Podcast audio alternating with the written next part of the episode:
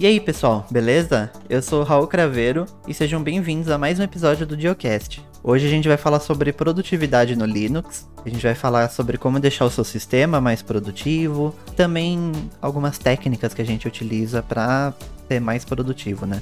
E hoje eu tô aqui com o Carlinho, o nosso redator lá do blog. Bom dia, Raul. Olá, pessoas, tudo bem com vocês? Meu nome é Carlinho e dá para ser produtivo fazendo hopping. Olha aí, esse é um desafio que eu, eu quero ver. o episódio de hoje é um oferecimento da nossa newsletter. Receba diretamente na sua caixa de entrada um resumo das principais notícias do mundo open source da tecnologia. Para isso, é só se cadastrar em diolinux.com.br/news. Toda semana nós lemos alguns dos comentários realizados na postagem do episódio anterior. Se você quiser aparecer por aqui, é só deixar um comentário lá na postagem no nosso fórum, o Diolinux Plus. Essa semana o tópico foi bem agitado, então aproveita para dar uma passadinha lá e fazer parte da discussão também. O primeiro comentário é do Mustang 1151. Ele diz o seguinte: Foi só ver um post no Diolinux falando do SDA que assinei o podcast e ouvi os últimos três episódios e estão sensacionais. Estão de parabéns. Problema para mim não são só distros diferentes que me faz migrar. É aquela distro que você tentou, não gostou de uma coisinha. Aí eles lançaram uma nova versão que melhora justo aquilo ali eu sou obrigado a tirar o meu sistema que acabei de configurar e testar novamente. Parece que eles fazem de propósito. Teoria da conspiração. Tô igual a vocês. Comprei um PC mais parrudo ano passado, que é meu servidor e uso para jogar. Nele já passou FreeNAS, Proxmox, DietPy, Manjaro, Ubuntu, Fedora, atualmente, como um de vocês disse, onde eu me sinto mais confortável. Meu SSD do tablet pifou por ser um SDA, Hoje faço boot pelo SD card ou pendrive para usar a máquina. Primeiramente, obrigado pelo comentário. É, e realmente acho que você já foi até para um, um lado um pouco mais extremo que a gente, né? Eu, eu, pelo menos ainda não cheguei a queimar meu SSD ainda não por causa disso. Eu ainda tô, ainda tô tranquilo. Eu acho que versões novas de sistema são o, o pior vilão de um SDA, né?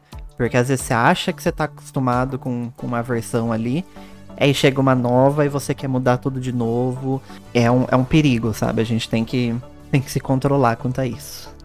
O segundo comentário é o do Rafael 1994. Ele disse assim: Olha, eu tenho momentos que sou SDA. Alguns anos atrás eu estava viciado por Linux, utilizando no meu PC, estudando sobre o assunto e, claro, assistindo vídeos do Diolinux. Então eu usava um pouco de cada das distros. Fui para o Ubuntu, depois para o Mint, Zorin OS, Lubuntu, Kubuntu, KDE Neon, Pop OS, Fedora, Elementary OS, fui até para o Ubuntu DDE. Hoje em dia eu estou no Zorin OS e tenho gostado muito da distro e atende muito bem minhas necessidades. E de ser uma distro com uma LTS muito estável. Tem momentos que passa pela minha cabeça em voltar a usar o Ubuntu ou Pop OS, pela questão de utilizarem o kernel mais novo, um GNOME mais novo, mais otimizado e tudo mais. Mas eu paro para pensar, será que eu preciso disso? Ter uma versão nova vai mudar em algo na minha usabilidade, sendo que com o Zorin faz isso muito bem? Eu tô ansioso pelo GNOME 40, em como será a usabilidade e afins. Mas eu tô satisfeito com o Zorin, e eu sei que em breve pode sair o Zorin 16, e que bate uma preguiça enorme em ter que instalar tudo e configurar do jeito que eu quero, e perder muito tempo com isso que poderia usar esse tempo para estudar, jogar, fazer algum trabalho e afins.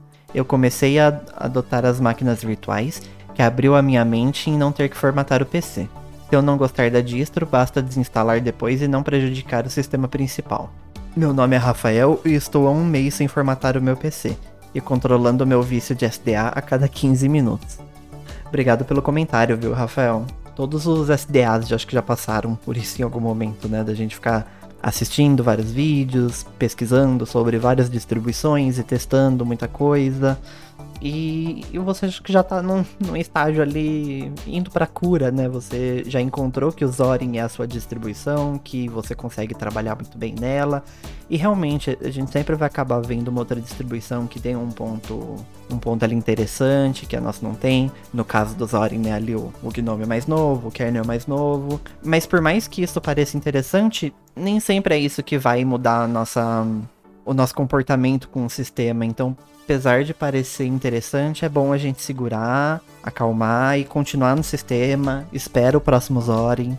Aí o Zorin 16 provavelmente já deve vir com Gnome 40 ou alguma versão mais acima disso, com um kernel atualizado. Se, se tá funcionando e tá atualizadinho, não, não tem erro, né?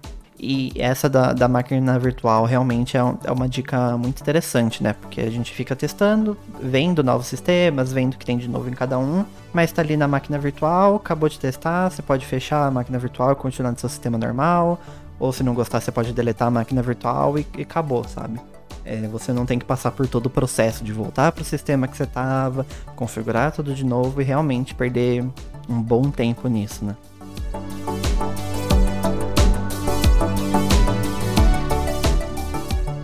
Mas acho que antes de mais nada, a gente. É bom a gente explicar, né, um pouco esse conceito da produtividade, né? Que a gente vê tanto se falar hoje em dia de produtividade, tem, né, tem youtubers especializados só em produtividade, mas é bom a gente explicar exatamente o que é, né, isso. Porque o termo produtividade ele é um termo muito amplo, né? Você pode aplicar ele para literalmente qualquer coisa. Mas quando a gente fala aqui, pelo menos nesse episódio de produtividade, a gente está falando de maneiras de você adaptar o seu ambiente, o seu sistema, os seus aplicativos, sua técnica de trabalho para você conseguir fazer o seu trabalho de uma, de uma maneira melhor, né? Mais rápida, mais produtiva, com mais qualidade. E aqui, é claro, a gente vai focar também no, na questão do sistema operacional, né? De, de como deixar o seu Linux mais produtivo, né? Mas quando a gente entra na questão do sistema operacional, a gente sabe, né, que o, que o Linux não é, não é que nem o Windows e o Mac que a gente vai falar, ó, é isso aqui acabou, né? Porque tem, tem várias distribuições, tem várias interfaces. Então, uma dica que pode funcionar no GNOME não vai funcionar no KDE, não vai funcionar no XFCE. Então, a gente vai tentar aqui abordar pelo menos as principais interfaces assim, e acho que tem algumas coisas que eventualmente dá para adaptar para as outras interfaces, ou os caminhos que vão ser diferentes, mas no geral tudo dá para ser adaptado, né? Sim, é interessante pensar até mesmo que a gente tem algumas interfaces no próprio Windows e no próprio Mac, como por exemplo, hoje a gente tem a interface Big Sur do Mac, a Catalina, temos a interface do Windows 7, 8 e 10, assim como temos as diversas interfaces do Linux. Então, umas dicas que você vê sobre o Windows 10, por exemplo, você não vai aplicar no seu Windows 7 porque os sistemas são muito diferentes. É, isso é, né? No, no caso do Windows, né, entre, entre as versões do sistema, né, muita coisa muda, né? É que hoje em dia não é ideal você estar tá usando o Windows 7, né? Mas, sem entrar nessa, nessa questão, né? Mas de fato, em, entre os sistemas em si, muda muita coisa, né? Uma dica que eu, que eu gosto aqui, na verdade, ela tá muito ligada ao minimalismo, no caso, né? Eu gosto muito desse, desse conceito, mas eu acho que isso pode ajudar na produtividade também, que é você deixar o seu sistema mais enxuto possível, né? Você deixar só os aplicativos que você realmente utiliza, não ter muitas distrações. E assim, eu, eu sempre, no caso, eu uso Fedora com Gnome e eu uso a extensão Dash to Dock para poder fixar meus ícones no, no, lado esquerdo do monitor. Então o que eu faço, tem muitos muitos aplicativos que eu utilizo até assim frequentemente, tipo Lutris, por exemplo, mas eu não fixo ali. Ali eu deixo mais as coisas de trabalho ou coisas que eu tô usando literalmente o dia inteiro. Tipo, eu tenho o Chrome, o Nautilus, o WhatsApp, o Slack, o Todoist, o Spotify e só sabe? Porque se eu quero usar o Lutris, por exemplo, se eu quero jogar, eu vou, eu, eu aperto super, eu vou e pesquiso, justamente para eu não ter aquilo ali, sabe, me chamando a atenção para poder jogar um pouquinho antes de trabalhar, sabe? Quando, quando não é algo muito produtivo, eu tento deixar assim, dar uma fricção, né, para você abrir, né? Tipo, deixar ele ali. De deixar escondidinho. É, é, não, porque quanto mais amigável, mais você vai querer clicar, né? Então eu deixo as coisas de trabalho ali fixado. E é claro, né? Tipo, tem um aplicativo que eu vou usar só para procrastinar e nada além disso eu já nem instalo, sabe? Eu gosto de deixar o mais enxuto possível. Aí é claro, né? Já chega num nível meio meio surtado, né? Que eu gosto de ter minha tela de aplicativos de uma tela só, mas até aí, aí, aí já vai muito questão de gosto pessoal, né? Porque não é necessariamente você ter duas páginas de aplicativo vai te tornar menos produtivo. Mas você deixar o sistema mais enxuto possível é. Eu acho que é, um, é uma boa dica. E é claro, né? O que é enxuto para mim pode não ser para outras pessoas, né? Porque tudo depende de qual é o seu trabalho, de quantos aplicativos você usa para o seu trabalho. Mas assim, coisas desnecessárias é bom já assim, remover, né, da, da sua frente. Um dos principais pontos meus é que inacreditavelmente eu não sou um bom jogador, então eu evito jogar joguinhos. Então, raramente instalo algum game no PC, então o meu volume de procrastinação chama navegador de internet. Porque na minha barra, eu separei na minha barra de favoritos aqui é algumas seções, como social, trabalho, procrastinação, que é onde fica YouTube, Netflix, Prime Video, a Twitch. Uma aba separadinha para blog, uma de imagens e uma de criação de conteúdo. E a aba que eu mais acesso, curiosamente, é a aba de conteúdo, onde fica Netflix, que tá a série que eu tô vendo, onde fica o YouTube, que eu tô vendo algum vídeo de como ser produtivo, enquanto tô procrastinando, que é algo, algo muito comum hoje em dia, né? É, eu sei bem como é. Se você procrastinar, vendo vídeo sobre como não procrastinar. Já fiz muito disso. Tem nunca. Então, uma das principais dicas e coisas que eu tô levando para tentar ter uma produtividade um pouco maior é ser extremamente organizado com o que eu tenho no meu computador. Uhum. Até mesmo por conta do SDA, que é o formato de mês em mês, às vezes duas, três vezes no mês para testar um sistema que está muito num hardware atual, tipo assim, testar a placa de vídeo, fazer um testezinho. Então, para mim, organização é tudo. Eu, até pouco tempo atrás, até utilizava o Microsoft Edge como navegador principal, só que pelo fato dele ainda estar tá em dev no Linux e não ter a sincronização, que é algo que eu gosto, eu voltei pro Chrome e estou me sentindo até melhor trabalhando nele ultimamente. E igual você falou de aplicativos, realmente menos é mais, porém nem, nem, nem sempre se aplica a todo mundo. Eu, por exemplo, hoje estou no Windows e eu tento deixar minha instalação mínima possível. Eu tenho a barra de o menu iniciar com aquele com três categorias de ícones que são geralmente ligados a trabalho e eu lotei ele de programa. É, eu tenho o Core Toys para poder ter o, o, o, super espaço para poder digitar algumas coisas, embora eu quase nunca use isso. Eu tenho um programa que deixa a taskbar no meio, no centro, que parece no Chrome OS ou Windows 10X. E adotei agora um de áudio mais poderoso que o de áudio do Windows por causa que eu uso muito áudio aqui no meu computador, meus dispositivos são bem loucos de vez em quando, então tenho que ficar sempre mexendo no áudio, alguma coisinha do tipo. Mas isso é uma coisa que ultimamente não ando me atrapalhando porque eu tô organizei o Zico, organizei tudo de forma que eu, o que eu tenho no Windows eu tenho no Linux como a barra home NTFS. Então não a gente não sente mais tanto, né? Que tá tudo no.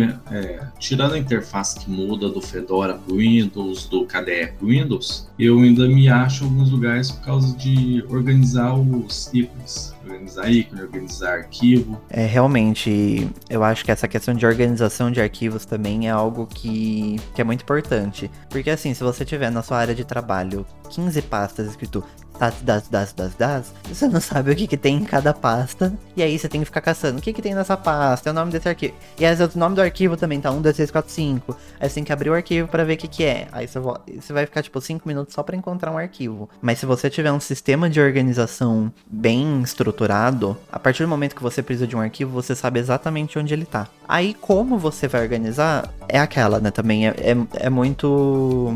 É muito subjetivo, né? Não, não dá pra gente simplesmente passar uma dica, tipo, essa vai funcionar, porque também depende do tipo de arquivo que você utiliza, como você prefere trabalhar, o que você faz. E mas eu acho que existem dois tipos, né, de organização principais assim que me vem na cabeça, que um é o que eu faço, que eu sei que tem muita gente que não, não gosta, mas eu uso muita pasta, sabe? Então, tipo, por exemplo, aqui no, eu, eu sempre concentro tudo no meu Google Drive. Aí, por exemplo, aqui tem uma pasta de Linux. Aí dentro da pasta de Linux tem uma pasta blog. Dentro da pasta blog tem uma pasta 2021. Aí dentro da pasta 2021 tem a pasta do mês. Aí dentro da pasta do mês tem a pasta de, de qual é o post, sabe? É, são várias pastas, mas eu sei exatamente onde tá. Assim como tem gente que, por exemplo, dentro da pasta blog já teria uma pasta 2021 traço mês traço dia, sabe? Tem gente que não gosta de usar tantas, tantos níveis de pasta assim. Desde que esteja organizado, que você saiba exatamente onde está cada coisa, a estratégia que você vai usar eu acho que é o de menos, mas desde esteja claro e você saiba exatamente o que é cada arquivo. Não fica colocando o nome dos arquivos de sites das, das, das nem de um 5 que só vai te prejudicar depois, né? E é claro, né, essa questão, acho que usar um serviço de nuvem também é muito bom, mas aí nem tanto para questão de, de produtividade, mas sim mais para uma uma questão de segurança, né, para você não perder esses arquivos se der algum problema. A não ser que você use dois sistemas, por exemplo, se você usa, sei lá, o Windows e o Linux ou Linux e o Android, e aí você vai estar sincronizando. Isso pode ser uma tarefa produtiva também, né? Eu posso dizer que esse ano que eu comecei a ser mais organizado no meu Google Drive. Eu tinha uma versão do Overdrive que eu comprei acho que um mês depois que eu entrei no blog no Geolinux, acho que eu nem participava do blog ainda, eu escrevia só pro fórum, mas acabou que eu nunca usei, por causa que eu sempre achava um probleminha nele, e falei assim, ah, deixa pra lá. Aí esse mês que eu voltei pro Windows, eu falei assim, ah, coisa, vou voltar a usar a sincronização, porque meu serviço inteiro é focado no Google Drive, e eu sou igual você, eu, eu tenho uma pasta que chama Trabalhos, Dentro da pasta de trabalhos eu tenho 2020 e 2021, por causa que eu tenho alguns trabalhos gráficos também. Uhum. Dentro de 2021 temos a pasta GeoLinux. Dentro de GeoLinux temos a pasta Play Plus e Blog. Dentro da pasta blog tem uma pastinha para cada mês e dentro de cada pasta de mês tem o nomeio os arquivos como 00 e o número dele 001, 002 e, e coloco como traço o título da o título do artigo para poder me achar. É, se eu quiser pesquisar alguma coisa, por exemplo, vou ali, jogo o nome do artigo eu achei. Dentro, dentro dessa pasta, a organização ainda continua sendo 001, 002 para arquivos que geralmente eu uso em, no, nos artigos, eu coloco as imagens lá, eu deixo elas em ordem numérica. E o meu grande erro é chamar todos os artigos, todo, todas as thumbs apenas de thumb.jpg. E isso pode me render algum problema no futuro, mas. Sim, não é. Talvez aí seja um ponto de de você alterar para as próximas, né? Mas no geral é bem parecido com o que eu faço, né? Não que o, que o meu método seja perfeito também, eu sempre eu sempre vou adaptando uma coisa aqui, ali. Aí às vezes eu acho que um arquivo poderia não estar tá numa pasta específica, tá em outra. Eu, eu acho que é, quando a gente fica muito vidrado nessa questão de produtividade, tem esse perigo, sabe? Você pode acabar, tipo, tentando tanto assim você deixar o seu sistema produtivo, os seus arquivos, de uma, organizar de uma maneira mais produtiva, que você acaba não fazendo de fato seu trabalho, sabe? Você deixa de ser produtivo porque você tá tentando deixar as coisas mais produtivas, sabe? Até meio irônico isso, mas assim, tem que tomar cuidado, sabe? Você pegar um tempinho e organizar as coisas, ok, mas quando isso começa a atrapalhar o seu próprio trabalho, aí é o momento de parar e calma, sabe? Vamos colocar prioridade nas coisas. Mas de fato, é o, é o tipo de coisa que tá numa constante evolução, sabe? Eventualmente você vai encontrando uma estratégia que você acha que funciona melhor, ou você troca um aplicativo, diz alguma coisa, mas sempre com, com moderação, né? Um grande erro que muita gente tem quanto à questão de produtividade é achar que o sistema que alguém falou que funciona não vai funcionar para você. Da mesma forma que o caderninho funciona para mim, o, o Raul não vai servir, porque ele é acostumado com Gnome, com Fedora, então você fala para ele, Raul, você vai usar a partir de hoje só caderninho por causa que é mais produtivo, ele vai ficar perdidaço na interface. Então, o ideal é você tentar, veja assim alguns vídeos, mas tenta achar o método que você vai se achar produtivo, porque cada um de nós tem uma forma de lidar com algumas coisas. Existem muitos sistemas, né, diferentes e, e as pessoas têm técnicas de trabalho diferentes. Tem gente que depende mais do mouse, por exemplo, aí um e 3WM, por exemplo, não vai ser produtivo para essa pessoa. Uhum. Mas a pessoa que está totalmente dependendo de atalho de teclado, uma interface dessa, por exemplo, pode ajudar, sabe? Você fazer as coisas mais rápido. É claro, às vezes a gente fica preocupado em coisas que vão salvar, tipo, 3 segundos da sua vida, sabe? É claro, se você for colocar na ponta do lápis, 3 segundos aqui, ali, ali, ali, vai dar um tempo interessante lá na frente. Mas assim também, não precisa ser nada radical, sabe? Mas eu acho que você encontrar a interface que você se sente mais confortável é o ideal, porque você consegue deixar todas elas minimamente produtivas, sabe? Eu acho que não vai ter nenhuma que você vai falar, nossa, não tem como ser produtiva aqui. Mas assim, encontra que você tá mais confortável e a partir disso você vai adaptando ela, sabe? Inclusive uma dica que eu vou compartilhar aqui, não, não é algo que eu utilizo, eu não vejo isso como problema, mas é uma dica que o próprio Jill já falou que, que ele faz e pode ser que seja útil para algumas pessoas, porque as notificações Tem gente que pode acabar se distraindo muito com elas, dependendo do tipo de aplicativo que você tem. Sei lá, se você tem um Discord instalado, por exemplo, e você ficar recebendo notificação de grupo de jogo, por exemplo. Aí isso pode ser algo que te distraia, sabe? Eu, pelo menos aqui, eu só recebo do WhatsApp, que aí do WhatsApp eu respondo na hora, do Slack e basicamente só. Então, para mim já não é um problema. Mas no Gnome, por exemplo, tem como você desativar os pop-ups do de notificação mas continua aquela bolinha do lado do, do horário. Então você sabe que tem notificação. Se você precisa ver, você vai lá, consegue ver cada uma, limpar se não tem nenhuma interessante. Mas não vai ficar o tempo todo aquela janelinha aparecendo na frente do seu trabalho e, tipo, tirando sua atenção, né? É, e isso, claro, né? Pode ser adaptado para outras interfaces, mas aí, tipo, um KDE, por exemplo, não vai ter a bolinha ali do lado. Aí Aí você ajusta de acordo com a sua interface, mas acho que isso pode ser uma dica interessante também para quem acha que a notificação está distraindo muito. Ultimamente eu ando mais centrado quanto a isso, mas antigamente notificação era o, era o bicho na hora da produtividade, que você tava ali escrevendo alguma coisa, chegava um WhatsApp da tia Cotinha mandando WhatsApp, mandando um bom dia pra gente. Isso duas da tarde mesmo que você não vá ler, que você vai lá, vai querer xingar a tia Cotinha, mas você já, você já tirou a sua atenção do texto para o WhatsApp. Então, as notificações, é, uma das dicas que o Dio deu em, em vários vídeos e eu estou usando muito ultimamente é usar tudo em web app. Uhum. Que se eu fechar a aba, eu não tenho mais notificação do determinado aplicativo e eu deixo o celularzinho de lado sempre no silencioso. Então, sempre que tiver alguma coisa no Slack, alguma coisa assim, eu vou enxergar aqui no celular quando ele mostrar o relógio para mim. Eu vou ver que tem notificação, eu dou uma lidinha rápida, se eu ver que é algo importante precisa ser respondido agora, eu vou e respondo. Se não, se não for, for alguma coisa que dá para esperar, eu continuo no meu texto, depois vou pro Slack enquanto tô fazendo uma thumb, enquanto tô renderizando algo. É, às vezes, tipo, você pode tomar essa decisão também, tipo, você tá trabalhando, você vai lá e fecha o WhatsApp. Eu sei que tem gente que ouve a gente que trabalha, por exemplo, com segurança, então você tem que estar tá alerta 24 horas, sabe? para caso dê algum problema você receber. Aí essas pessoas não podem dar esse luxo, né? Às vezes é questão de, tipo, um grupo de conversa, você bloquear a notificação.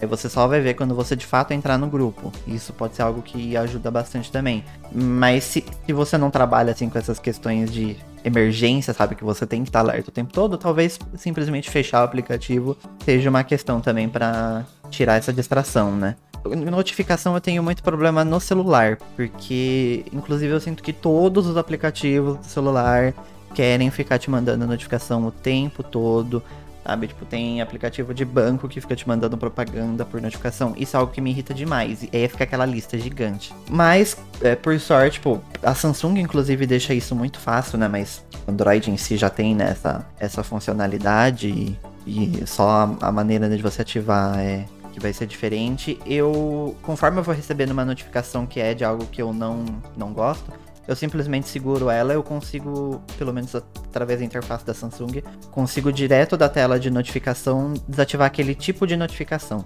Porque, por exemplo, o WhatsApp, ele tem, tem vários tipos de notificação. Tem a notificação de mensagens. Aí, quando você usa o WhatsApp Web, tem uma notificação persistente que fica lá: o WhatsApp Web está conectado. Aquela lá eu desativo também, porque eu tô no PC, eu já sei que tá conectado, eu não preciso daquela notificação fixa no celular. Então você consegue desativar alguns tipos. Alguns aplicativos vai ter, tipo, a, a, a notificação, sei lá, de alguma coisa importante do aplicativo. Aí depois vai ter uma notificação de promoções. Aí você consegue desativar só de promoções.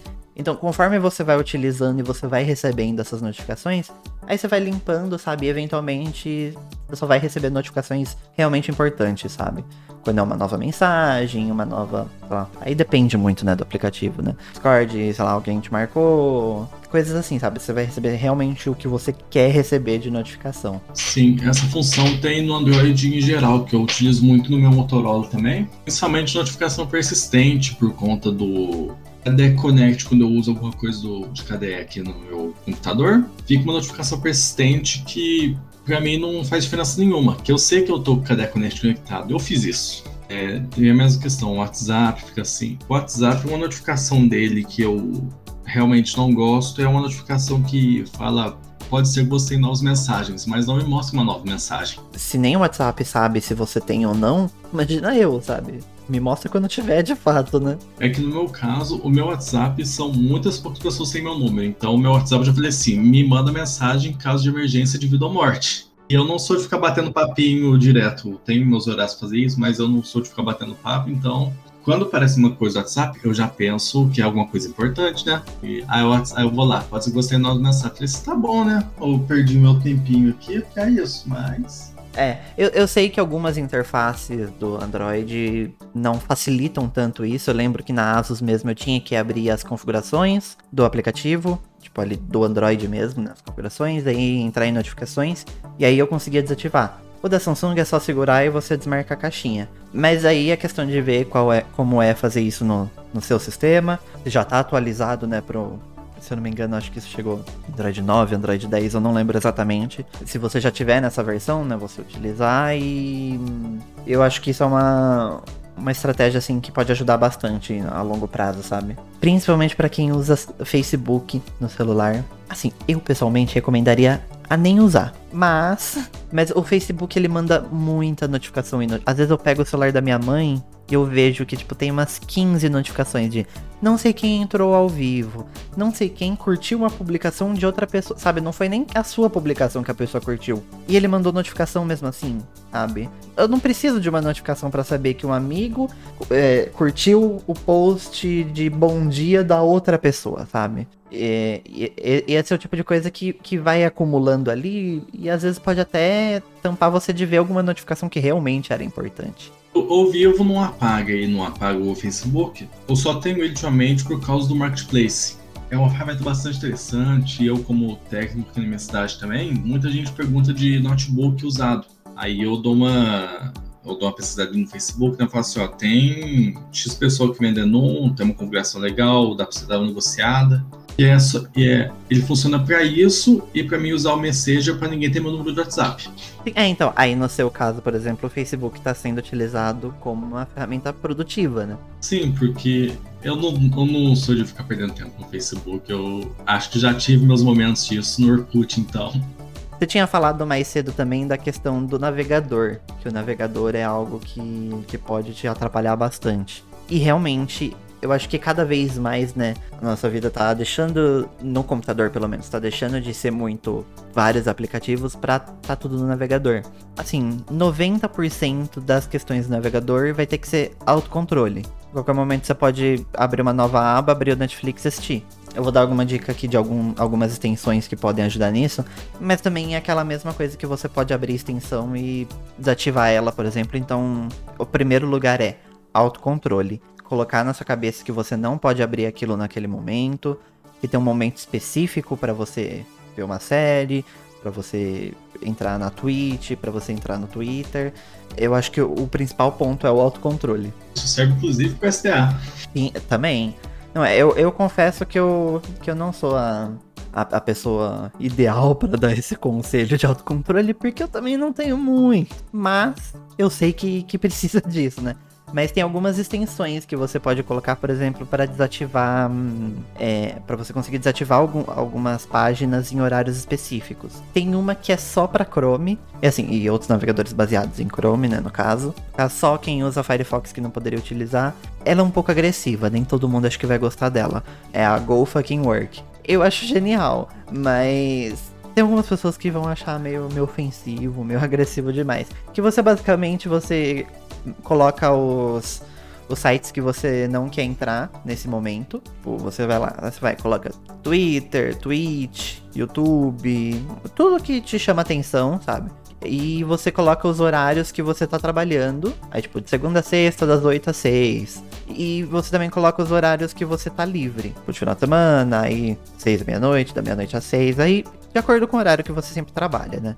E tem como você também forçar para se já tiver uma aba aberta daqueles sites, quando entrar nesses horários, ela simplesmente já redirecionar automático. E ela redireciona para esse site Go Fucking Work. E aí ele tem algumas mensagens passivo-agressivas, vamos dizer assim, falando para você ir trabalhar, né?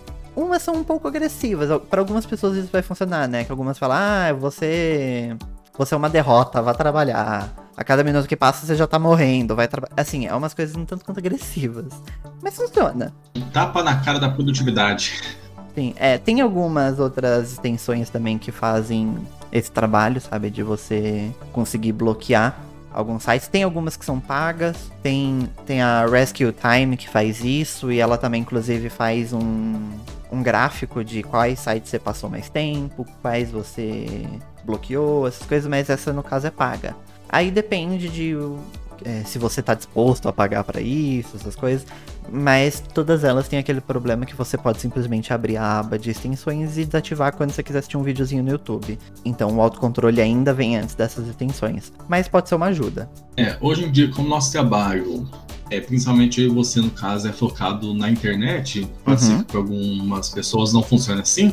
Uma dica que eu quero adaptar, mas ainda tô com preguiça de fazer, é criar perfis do Chrome não lembro se o Firefox tem, mas acho que todo, todo navegador tem a função de perfis, que é onde você clica na sua fotinha aqui e tem algum. E você pode criar pessoas, no caso, né? Então, uma dica que você pode ter, por exemplo, que eu vou adaptar isso aqui ainda é separar o seu um e-mail pessoal seu o e-mail de trabalho e criar perfis, onde o perfil pessoal vai ter os favoritos da Netflix, YouTube, umas coisas que você vai usar mais. E o de trabalho vai ter, é, como o próprio nome diz, só trabalho. Você vai ter um e-mail separado para isso, você vai ter ali as, seu Google Drive, o seu Gmail, no meu caso Notion, a dashboard do painel do, do WordPress, algumas coisinhas assim, porque você, igual falou, deu hora do almoço, você vai ali, muda o perfil seu para pro perfil pessoal, assiste o Netflix, assiste um videozinho no YouTube, depois volta pro perfil de trabalho e, e fica por lá mesmo. Até da hora seu café, alguma coisinha, e você volta para essa rotina.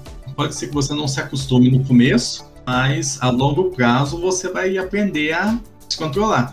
Ah, com certeza. Eu acho que é uma solução que para algumas pessoas pode funcionar assim. Assim como tem pessoas que vão um pouco mais agressivo, né? E tem, tipo, dois sistemas no computador. Aí um usa para trabalho, Geralmente pessoas que usam dual boot, por exemplo, entre Linux e Windows, e acabam usando o Linux para trabalho e o Windows para jogar. Então, a partir do momento que você está no Linux, você não tem como jogar. Nesse caso, né? A gente sabe a gente até teve um episódio do Geocast que fala sobre jogos no Linux. A gente sabe que tem como jogar assim no Linux, mas neste caso específico. E aí o, o Linux ali é para trabalho, então, tipo, ela já tá eliminando ali algumas das distrações. E quando ela for abrir o, o Windows, ela também não vai ter nada chamando a atenção dela para trabalho, por exemplo. Porque também acho que a gente também pode encarar o momento de lazer como um momento, entre muitas aspas, é claro, produtivo. Porque todo mundo precisa de um tempo de lazer, isso é fato. Mas você também não precisa estar trabalhando e o tempo todo olhando no trabalho, né? Quando as pessoas são meio workaholics, acaba sempre passando por esse problema também, sabe? Você tá ali tentando relaxar, mas você tá o tempo todo pensando no trabalho. Então você tendo também o sistema focado em jogo, ou qualquer outro entretenimento que seja, você também não, não vai ter essas distrações de trabalho, sabe? Então é, é uma solução assim que para algumas pessoas pode funcionar também. Uma dica que eu tenho também para você deixar o seu sistema mais produtivo, assim, é uma dica bem simples, para algumas pessoas pode parecer algo per besta também. Não é algo que vai revolucionar a maneira como você trabalha, mas é algo que acho que pode ajudar um pouco também, é a questão do papel de parede. Dependendo do seu computador, do, seu, do tamanho do seu monitor, isso não vai interferir em nada porque você vai estar usando sempre tudo em, em tela cheia. Mas, por exemplo, eu uso ultrawide, então sempre tem um pedaço do, do papel de parede que está aparecendo para mim. Então eu acho que você usar um papel de parede que não chame tanta atenção pode ser, pode ser válido, sabe? Porque se você usar, por exemplo, papel, papel de parede com texto, eventualmente é, é até meio inconsciente isso, mas o seu cérebro vai estar tá sempre, sabe, indo para tentar ler aquele texto, por mais que você saiba o que tá ali. E aquilo pode chamar atenção, sabe, tipo, te desconcentrar em alguns momentos. É, então eu acho que você tem um papel de parede, ou de uma cor sólida, ou de só algumas formas, ou no máximo uma, sei lá, uma paisagem assim calma. Ou, já fazendo o publi aqui, né, os papéis de parede do Linux, né, que, que são também mais amigáveis, assim, não tem muita informação. Eu acho que isso pode ajudar um pouquinho também. Não é nada revolucionário, mas é algo que, que pode ajudar também. Você entrou numa questão interessante agora para a gente poder falar não só de papel de parede, mas a customização do sistema em si. É, esquema de cores, o como está organizado os seus ícones, isso influencia muito na sua produtividade. Eu, por exemplo, no Windows, eu estou utilizando, como eu falei, a os ícones como Chrome OS, eu estou utilizando agora o papel de parede do Elementor 6. Lembra aquela rosa bonitona lá? A heresia vem como, né? E eu defini que o meu sistema ele vai ser o Windows clássico, que é tipo assim, é a barra preta, só que a interface inteira ela vai ficar em Light Mode. Eu sempre acostumei com isso, eu me acostumei com o Dark Mode, só que eu acho que o Light Mode ele me dá uma sensação de paz quando eu estou trabalhando, dá uma leveza e algumas coisas no computador tem colorido, como o navegador, por exemplo, que eu fui usar o Chrome, o meu perfil do Chrome num notebook de uma amiga, e ele pegou uma cor rosa na barra. Uhum. Eu mantive por conta de que é confortável para me enxergar. Quanto mais confortável visualmente sua interface estiver, mais você vai poder ficar focado. Que se você pegar, por exemplo, um papel de parede Synthwave que se mexe, que faz tudo o que você precisa, você tá com está aquela barra lotada de ícone lá que você não vai usar para nada.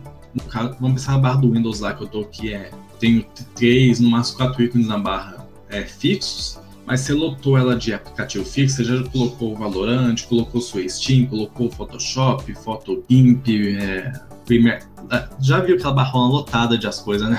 É, eu acho que isso acaba entrando na, na questão de evitar distrações, né? Porque quanto menos distrações, melhor, né? Isso tanto para a quantidade de ícones na barra, quanto para as cores do sistema, porque teoricamente o preto ou o branco ali é o que vai menos te distrair, né? É claro, para algumas pessoas, sei lá, pode colocar uma barrinha azul, uma barrinha rosa, pode ser confortável também. Aí vai muito da pessoa, é. Mas, mas, geralmente, tipo, se é algo que te chama atenção, talvez não seja o ideal. Pode até ser bonito, mas num ponto de vista de produtividade, não é o ideal. Mas, assim, um, um ícone bonitinho, no, principalmente no caso do Linux, né, que dá para você trocar de tema de ícones com facilidade. Isso pode, pode te ajudar também. São coisas assim, micros, né? São. Não é, como eu disse, não é o que vai revolucionar a sua produtividade. Tipo, você mudou o tema de ícone e agora você faz as coisas na metade do tempo. Não é, mas são coisas aqui e ali que pode te ajudar até a se sentir mais confortável com o sistema também. Inclusive, uma coisa que eu percebi, isso da primeira vez que eu fiz o, o Hackintosh na minha vida. Eu percebi que a suavização de fonte é um negócio que impacta na minha produtividade. Pode parecer muito problema de primeiro mundo, mas é. Porque quando eu tava no Hackintosh, a suavização de fonte do Mac é maravilhosa. Maravilhosa. Eu me sentia mais empolgado para escrever. Não sei, os meus textos, eles visualmente pareciam mais bonitos, porque a fonte era mais bonita. Eu, eu me sentia com, com mais ânimo para escrever. No caso, que, quem não trabalha escrevendo, isso não vai interferir muita coisa, mas eu, eu, eu, eu senti essa vontade, sabe? E quando eu voltei pro Windows, eu percebi que a suavização de fonte do Windows triste é feio, é serrilhado. E não, não dá essa vontade. No Linux também é muito bem. É, é, muito bom, sabe? É muito bem feito essa questão de suavização de fonte. Também dá essa vontade de escrever. E, né, como a gente sabe, né? O sistema pensar, se qualquer coisa você consegue mudar isso em sistema, você consegue mudar o, a maneira como o sistema lida com a suavização de fonte. Você baixa a fonte do Mac. Sim, é, você consegue. Se, se for uma fonte específica. Porque a fonte Ubuntu, por exemplo, do próprio Ubuntu, no caso, eu não consigo, sabe? Ela me chama atenção, eu acho ela feia, eu, eu pessoalmente não gosto. Então eu sempre mudo a fonte do sistema também, eu coloco a Roboto, que ela é sans serifa, né? Ela não tem a serifa, ela é bonitinha, ela é simples.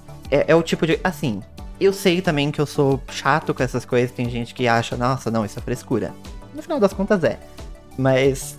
Mas assim, é, é algo que me ajuda, sabe? Então, às vezes essas, essas coisinhas, esses detalhezinhos também pode te ajudar a se sentir mais inspirado também para trabalhar, sabe? Sim, entra na questão do conforto até. Quanto mais confortável tiver, melhor vai ser. No meu caso, eu comecei a usar uma TV de 32 polegadas como um, um monitor principal, por causa que eu preciso gravar algumas coisas, e meu monitor principal era 1600 por 900. Full HD é divino, mas eu sinto algumas vezes que a suavização de fonte agora melhorou por conta da placa, das, quando eu coloquei placa de vídeo, melhorou bastante, que antigamente ficava meio serreado, meio quadradinho. Mas é, ainda assim, é, eu perdi muito da minha inspiração para poder escrever artigos é, por conta da fonte ficar meio bugada, que eu forçava um pouco mais a vista para poder escrever. Aí tinha dia que eu saía do computador e tava enxergando tudo torto. Eu falei, eu preciso no oculista qualquer dia, mas agora não. Então, é, diz, as pequenas perfumarias que vão impactar positivamente o seu workflow, né? É, e isso não, não serve só para quem trabalha escrevendo texto, por exemplo, também. Tem fontes pensadas para developers também, sabe? Eu não vou lembrar nomes agora das fontes, mas eu sei que tem algumas fontes. A JetBrains Mono. Tem uma da Microsoft, essa, essa eu não consigo lembrar o nome mesmo. Tem uma da Microsoft que é pensada para quem programa, para você alterar no, no VS Code. Por exemplo, ela é, ela é mais amigável para você escrever, ela é mais fácil de você ler.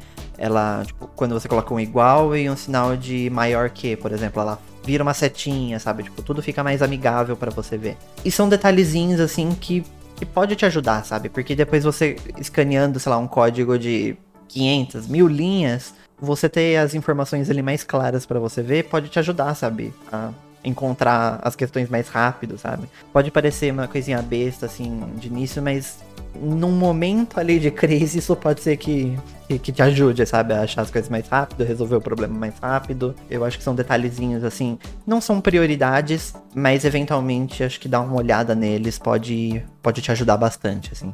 Entrando agora no assunto que eu falei no, na apresentação, falando sobre que é possível sim ser produtivo fazendo SDA, eu achava isso impossível no começo, mas depois de algum tempo a gente começou a se organizar, né? Tanto que hoje em dia eu não sinto tanta dificuldade de migrar de disto igual sentia no começo. Já é um especialista, já. É, hoje em dia, eu, eu, se você me der uma, uma pedra e um e uma pedaço de pau, eu consigo me virar, porque eu tenho. Consegue colocar um, um KDE nele. Eu posso falar pra você, é, eu, por muito tempo, no começo da minha vida Linux, eu tentei utilizar interfaces mais parecidas com o macOS, porque é algo inalcançável. Eu vou entrar nesse assunto com você daqui a pouco também, sobre o que você falou no último videocast sobre SDA. Inclusive, se você não viu, confira. O Antival falou que era o guru da produtividade com o Hackintosh. Não, tá muito bom esse episódio, inclusive. E como, né? A gente vai entrar dizer daqui a pouco. Eu encontrei no caderninho por uma coisa a minha o meu sistema ideal para trabalho que eu percebi hoje e você já me falou várias vezes, o próprio Dio já me falou, o meu sistema ideal para trabalho hoje em dia seria o Windows. Certo que eu saí dele por causa de com pirataria, mas é, tive, tive uns problemas que inclusive estão no outro podcast. É, então o caderninho ele me lembra bastante o workflow, o workflow do Windows. Tanto que eu geralmente quando eu chego nele eu mal customizo alguma coisa. Eu só mudo o menu iniciar dele e mudo a, o botão de mostrar de trabalho, que eu coloco aquela barrinha que o Windows tem de 4 pixels na tela. Porque é, se você está acostumado com a interface do Windows, não, não vai ser você que vai querer usar uma interface de macOS, customização KDE para macOS, você vai se perder procurando alguma coisa mais tempo do que você está realmente fazendo algo produtivo, como por exemplo menu global. É, a gente não está acostumado com isso, estou acostumado a descer ali, arquivo, vai. Menu global, ele é incrível para quem tem para quem tem tela pequena, mas se você não está acostumado, você não vai conseguir obter a produtividade que você teria no macOS sendo usuário de Windows. A dica é sempre se adaptando. O próprio Gnome mesmo para usuários novatos no mundo Linux, por exemplo, é uma interface muito overkill. Para quem veio do Windows 7, que, com PC antigo, que seria melhor usar um Ubuntu da vida, ou o próprio Elementary para quem usa um macOS, são interfaces, ou diria que nichadas até, né? Eu acho que, a não ser que você esteja disposto a, tipo, aprender uma maneira completamente diferente de usar o computador, que de início pode não ser muito interessante para sua produtividade, porque você vai ter que reaprender a usar o computador, basicamente. Aí eu acho válido você testar interfaces diferentes, sabe? Se você está disposto a ir aprendendo, a usar uma, o computador mesmo diferente. Mas se você quer simplesmente instalar o Windows, usar e acabou, aí você vai para uma interface que que seja similar ao que você usava, né? Seja o, o, Windows ou o macOS no caso, né? Inclusive, esse é um dos motivos que a gente acaba indicando bastante o Linux Mint. Porque ele, o workflow dele lembra bastante do Windows. Então, é, é muito interessante, sabe? Por exemplo, para para aquela tia que vem do Windows pro Linux e ela só quer acessar o Facebook dela, sabe? Ela não tá se importando se sabe, como é a partição do sistema dela, em se é se estendia ou não, sabe? Para ela isso é indiferente, ela quer simplesmente acessar o Facebook dela, ver o YouTube dela, ver os, os vídeos de artesanato dela e acabou. Para ela, sabe, um sistema que seja similar ao que ela já usava é o ideal, sabe? Que é o que ela vai ser, entre muitas aspas, aí, mais produtiva nele. Mas aí também depende da, do comportamento de cada usuário, se você quer algo completamente diferente, se você quer algo que você se adapte, porque cada um também tem uma maneira de trabalhar. Eu, por exemplo, não gosto de usar por exemplo, o WhatsApp direto do navegador, o Slack direto do navegador, Todoist. Eu gosto tudo ter como, como um aplicativo. Enquanto tem pessoas que preferem deixar tudo direto no navegador. Eu acho que é muito também de você encontrar como você trabalha melhor. E aí você vai adaptando em cima disso. Esse sistema de interface lá, é Windows Like, macOS Like, eu fiz um teste quando eu estava estudando ainda. Que eu, como era um. Como eu participava de um projeto da escola lá, eu tinha um certo poder lá, né? Tipo assim.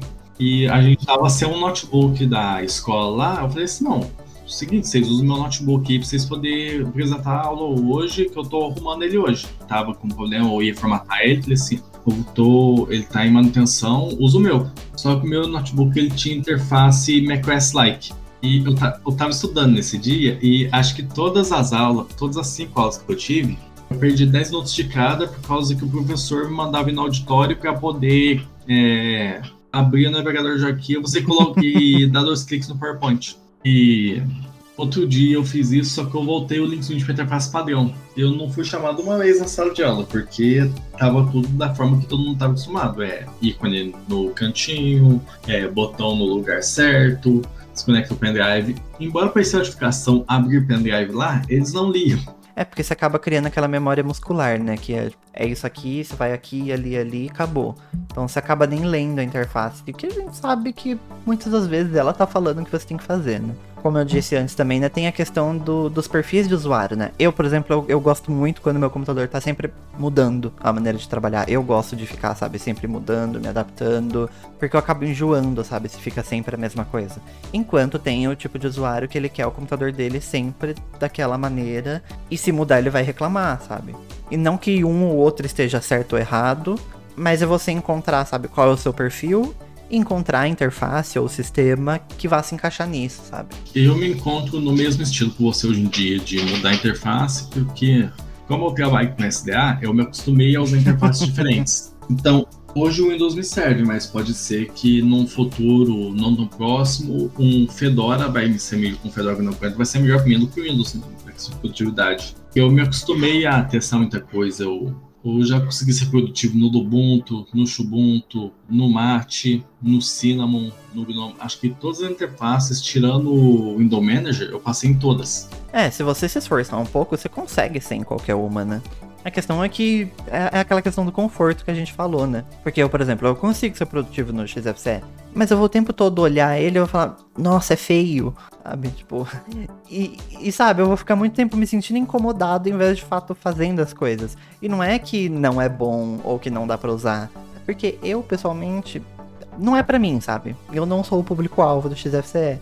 Enquanto Gnome, para mim, Assim, não vou falar que é perfeito também, tem, tem muita coisa que eu gostaria de mudar, tem muita coisa que eu mudo com extensão, mas é o que mais se encaixa, sabe? Eu consigo fluir tranquilamente no sistema, sabe? Eu uso uns atalhos de teclado, eu uso funcionalidades do sistema para facilitar a minha vida. E eu acho que esse é o ponto, sabe? Que todo usuário tem que se encontrar, sabe? Qual é o meu sistema, qual é a minha interface, e aí a partir disso você consegue como eu deixo isso aqui mais produtivo para mim seja usando ele como ele foi planejado ou alterando. Se você for alterar o sistema para ele funcionar melhor para você, só vai, sabe? Não tenha medo de fazer isso, desde que você não quebre o sistema, é claro. Uma dica que eu, eu aprendi com o próprio Dio é, quanto à questão de mudar a interface drasticamente é lembra de quando ele foi migrado o Life para o DaVinci Resolve? Uhum. Sim, se você é novo, o Di usou o Caden Live por aproximadamente 9 anos, 8 anos e meio de produção do canal. Ele usou uma grande parte do outro. Então, ele estava muito acostumado com o Caden Live na época, por causa que anos e anos trabalhando com ele, e ele fez a seguinte coisa: ele produziu conteúdo para até um certo dia, desinstalou o Caden Live e falou assim: agora eu tenho que aprender os database, senão não vai ter como eu trabalhar. Por causa que já tá. Então, uma coisa que eu recomendo é fazer o quê? É, separa o seu trabalho, adianta ele para, tipo assim, para uns dois dias. E numa sexta-feira à noite, você muda a interface do sistema, o sistema em si inteiro, e você passa o fim de semana se acostumando com ele.